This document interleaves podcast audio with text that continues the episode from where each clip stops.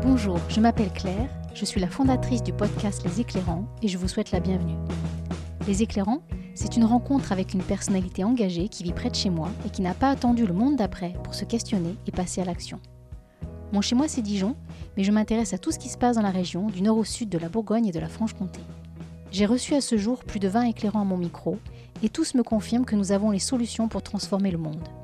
Et que nous avons, en tant que consommateurs et citoyens, le pouvoir de faire bouger les structures politiques et économiques. Alors si vous avez envie d'entendre des nouvelles positives et inspirantes, si vous avez envie de vous mettre en mouvement sans trop savoir par où commencer, si vous êtes déjà dans l'action mais simplement curieuse ou curieux de savoir ce qui se passe près de chez vous, alors vous êtes au bon endroit. Vous pouvez soutenir mon travail en postant un avis sur Spotify ou sur Apple Podcast. Cela m'encourage et me permet de m'améliorer. Les éclairants ont pris un nouveau rythme. Vous les retrouvez désormais un mardi sur trois. Une raison de plus pour vous abonner à la plateforme de votre choix et ne manquer aucun épisode, et pour me suivre sur les réseaux via mon compte alterculture.fr. Aujourd'hui, j'ai le plaisir de vous emmener dans un bar-resto pas tout à fait ordinaire, le Social Bar de Dijon, ouvert depuis le 10 mars. Héloïse Dubuet a fondé ce lieu avec l'appui de l'équipe historique du premier Social Bar de Paris. Et dans le cas d'Héloïse, c'est encore une histoire de reconversion professionnelle engagée pendant la crise sanitaire en 2020. Le Social Bar. C'est d'abord un modèle de bar de l'économie sociale et solidaire qui essaime un peu partout en France. La raison d'être de ce lieu se résume en quatre mots convivialité, solidarité, festivité et événement. L'idée des membres fondateurs, David Rivoire et Renaud Zeligman, était de redonner au bar sa fonction première, qui est celle de créer du lien social.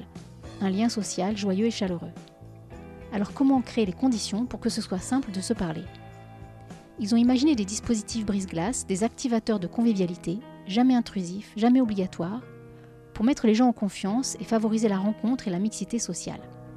Le Social Bar est une entreprise sociale à impact, car chaque bar reverse 15% de ses bénéfices à des associations d'entraide ou de lutte contre les discriminations. Des soirées sont organisées avec ces associations et permettent un brassage de la clientèle. Ces associations sont choisies par les copatronnes et copatrons puisque le modèle économique repose sur l'investissement des clients qui achètent un bout de bar en contrepartie d'un certain nombre de privilèges plutôt sympas. Enfin, au Social Bar de Dijon, Héloïse a souhaité mettre le paquet sur l'ancrage local et l'aspect environnemental. Comme on peut aussi y manger, les plats sont préparés avec des produits locaux et bio de préférence. J'ai testé la cuisine pour vous et je me suis régalée. Les yeux d'abord, car un grand soin est porté à la présentation des plats, et puis en plus, c'est hyper bon. Mais je vous laisse maintenant en compagnie d'Héloïse je vous souhaite une belle écoute. Bonjour Héloïse. Bonjour Claire. Nous sommes au Social Bar, au frais, avec un temps très printanier, presque estival à l'extérieur. Et tu m'accueilles donc au Social Bar, dont tu es devenue euh, la gérante il y a peu. Nous en parlerons tout à l'heure. Mhm. Est-ce que tu veux bien commencer, Héloïse, par nous expliquer si tu as une pensée récurrente ou un geste récurrent, une routine du matin? Une routine du matin. moi, je suis pas très très matinale, euh, mais la première chose, j'éteins mon réveil. Et ensuite, je me dépêche parce que je suis souvent en retard et je viens au bar à pied. Donc ça me fait une petite 25 minutes, 30 minutes euh, de route où je mets euh, France Inter, les infos du matin et où je me tiens à peu près au courant de ce qui se passe. Voilà. voilà ma routine. Et alors, est-ce que tu as une routine du soir ou est-ce que tu rentres du social bar très tard dans la nuit et que tu n'as même pas le temps d'avoir une pensée récurrente ou, une routine euh, Ouais, enfin une routine, c'est un peu la même routine mais dans l'autre sens, c'est-à-dire que je refais la marche dans l'autre sens. Sauf que le soir, j'écoute des podcasts humoristiques. Voilà. Et, comme ça, j'arrive chez moi, je suis complètement euh, apaisée, j'ai rigolé euh, sur la route et voilà. Est-ce que tu veux bien partager avec nous aussi tes motifs de révolte si tu en as? Mes motifs de révolte, je dirais alors les gens dans la rue.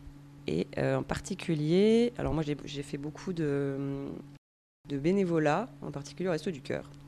Et plus ça allait dans les années, et plus euh, je voyais des étudiants euh, qui venaient profiter des Restos du Cœur, etc. Et ça, de voir des jeunes qui soient obligés d'aller au Resto du Cœur pour pouvoir se nourrir correctement, c'est le genre de choses qui me révoltent. Voilà.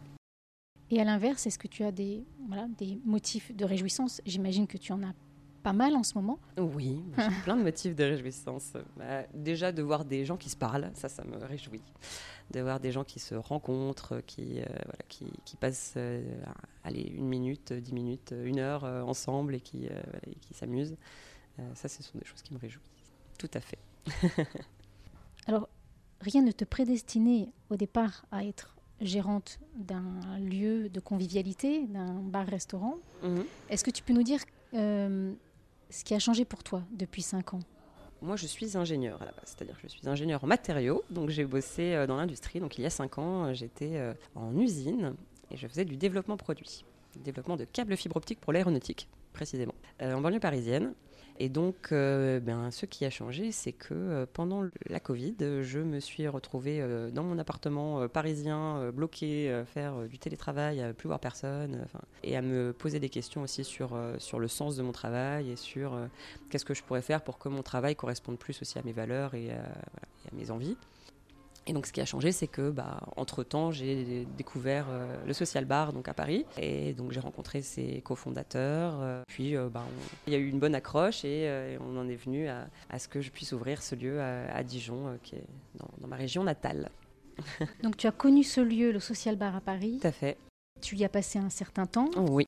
Beaucoup de soirées, euh, seul ou accompagné, euh, parce que c'est un des principes du bar, c'est qu'on peut aussi venir seul. Et moi, quand j'ai débarqué à Paris, euh, je ne connaissais pas forcément beaucoup de gens.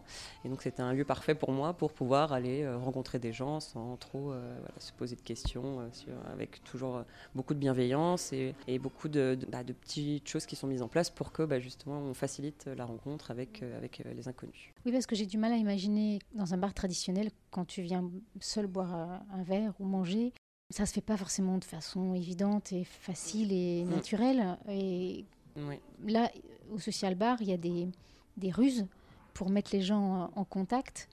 Du coup, peut-être qu'on peut parler des, des, fameuses cartes que j'ai récupérées là. Euh, il y a donc les cartes blabla, tu peux nous en parler? Alors les cartes blabla, euh, c'est euh, plutôt à destination de gens peut-être qui se connaissent ou qui, ou, par exemple, qui viennent manger le midi ou des choses comme ça, euh, où en fait on va lancer un débat, un sujet de conversation, et puis du coup ça permet en fait que les gens bah, puissent débattre sur, bah, par exemple, je sais plus que, je sais pas ce que tu as pioché, mais c'était raconter le dernier rêve un peu bizarre que vous avez fait, mm. et du coup ça permet que les gens rebondissent, se posent des questions, etc.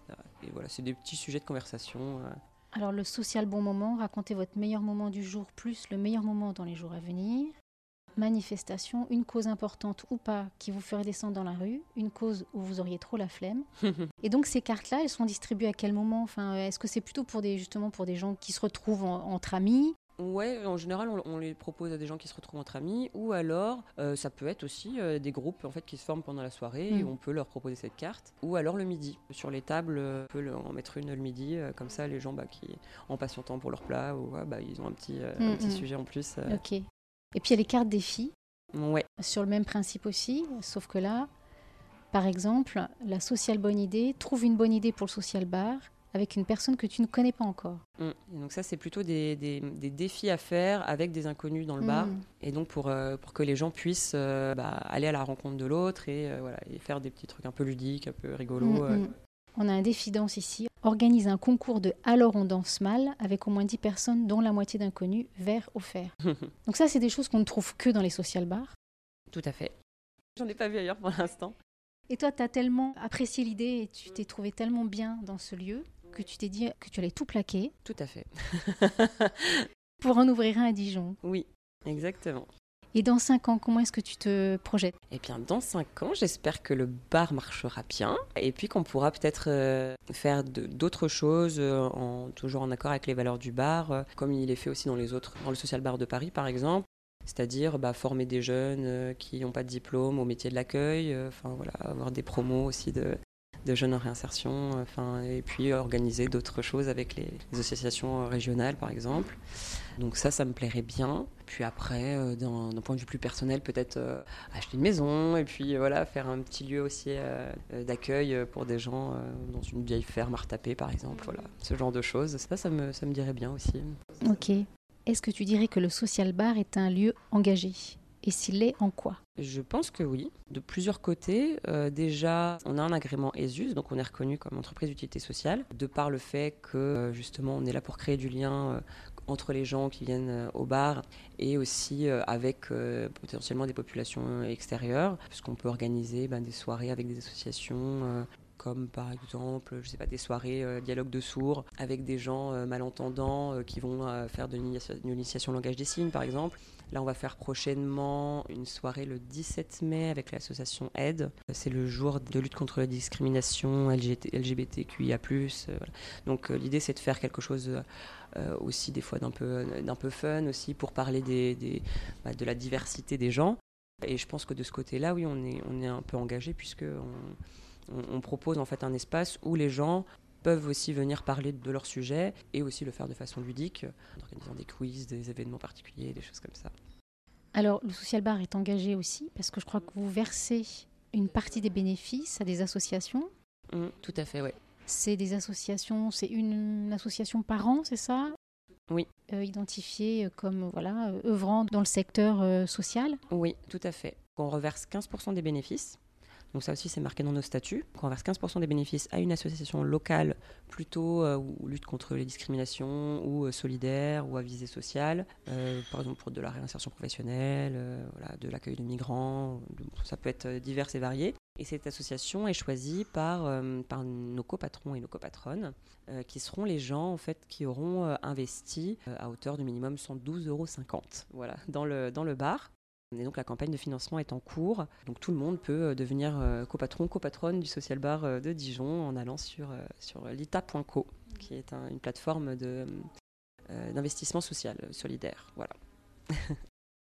C'est un, bar où il y a beaucoup d'événements qui, qui est festif dire qu'on a une partie effectivement solidaire, mais l'objectif c'est quand même que les gens fassent la fête, parce que c'est un bar. enfin, voilà. Et, donc on organise beaucoup beaucoup d'événements qui peuvent être soit euh, très conviviaux, euh, festifs, avec euh, par exemple des soirées avec une accordéoniste qui vient, on distribue les paroles à tout le bar et tout le monde chante, ou des soirées un peu plus solidaires, donc, dont on a déjà parlé. Ce qu'on pourrait aussi peut-être ajouter, c'est qu'on a une partie restauration du midi qui est ouverte du lundi au vendredi et qui propose des produits locaux, du coup, de saison, en majorité bio qu'on essaye d'avoir aussi une démarche à, la fois euh, solidaire, sociale, mais aussi une partie, une démarche quand même assez locale, environnementale, euh, dans beaucoup de sujets. On essaye au maximum euh, d'avoir une action locale. Et l'objectif de chaque social bar, c'est de faire vraiment rayonner voilà, la solidarité au niveau de la ville. Il y a combien de social bars aujourd'hui en France? Alors, on est le quatrième qui a ouvert et il y en a deux encore en cours d'ouverture, là, qui vont ouvrir dans les prochains mois. Donc il y a Paris, Saint-Ouen, euh, Strasbourg, Dijon, donc le quatrième, Biarritz et Montpellier qui vont arriver. Est-ce que depuis l'ouverture euh, qui a eu lieu le 10 mars, c'est ça mm. Est-ce que le social bar euh, rencontre son public eh bien, de plus en plus, soit des gens qui veulent, qui viennent faire un déjeuner et qui voient un peu le programme des soirs et qui reviennent le soir, soit inversement des gens qui viennent le soir et qui veulent revenir le midi. Et on commence à avoir des gens qui viennent au moins une fois par semaine ou deux fois par semaine pour des événements particuliers. Le jeudi soir, par exemple, on fait des jeudis défis. Donc les gens euh, qui sont venus un premier jeudi défi, bah, le jeudi d'après, ils reviennent pour refaire des défis parce qu'ils ont bien aimé la première fois. Donc oui, oui, on commence à avoir des, gens qui reviennent et qui en parlent bien autour d'eux. Surtout, c'est ça qui est, important aussi, c'est d'avoir euh, des gens qui repartent contents et qui du coup bah, euh, vont aussi inviter leurs amis et leur dire bah tiens, il y a un lieu qui est sympa que j'ai testé tu peux venir si tu veux, euh, ou qui viennent même tout seuls, et puis euh, finalement qui, s'y sentent bien, et donc qui reviennent tout seuls, ou avec d'autres gens. voilà. Et pour terminer, Héloïse, euh, quelle question aurais-tu aimé que je te pose? Ah, Je n'avais pas de, questions particulières. moi, j'ai mes, tu vois, j'ai mes petites notes. Qu'est-ce que j'ai mis? Mhm. J'en ai parlé, que la raison d'être, c'était de créer du lien social joyeux et chaleureux. Voilà. bah, ce pourquoi on a notre agrément ESUS, du coup, et qui, est considéré comme l'utilité sociale, en fait, du, lieu. Effectivement, on m'a déjà demandé pourquoi, pourquoi Dijon, du coup. Mais euh, et ben, du coup, la réponse était euh, que j'avais fait, j'ai fait une partie de mes études à Dijon. Donc, euh, avant, dans mon ancienne vie, j'étais au lycée Carnot, faire ma prépa, quand j'étais étudiante encore. Et, et, du coup, après être partie pendant un bon moment, euh, j'avais envie de retourner, de revenir en Bourgogne.